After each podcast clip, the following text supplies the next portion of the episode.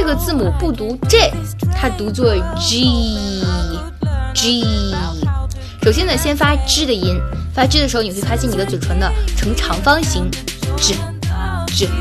然后呢，再发 E，嘴唇向两侧拉伸，G G。学会了吗？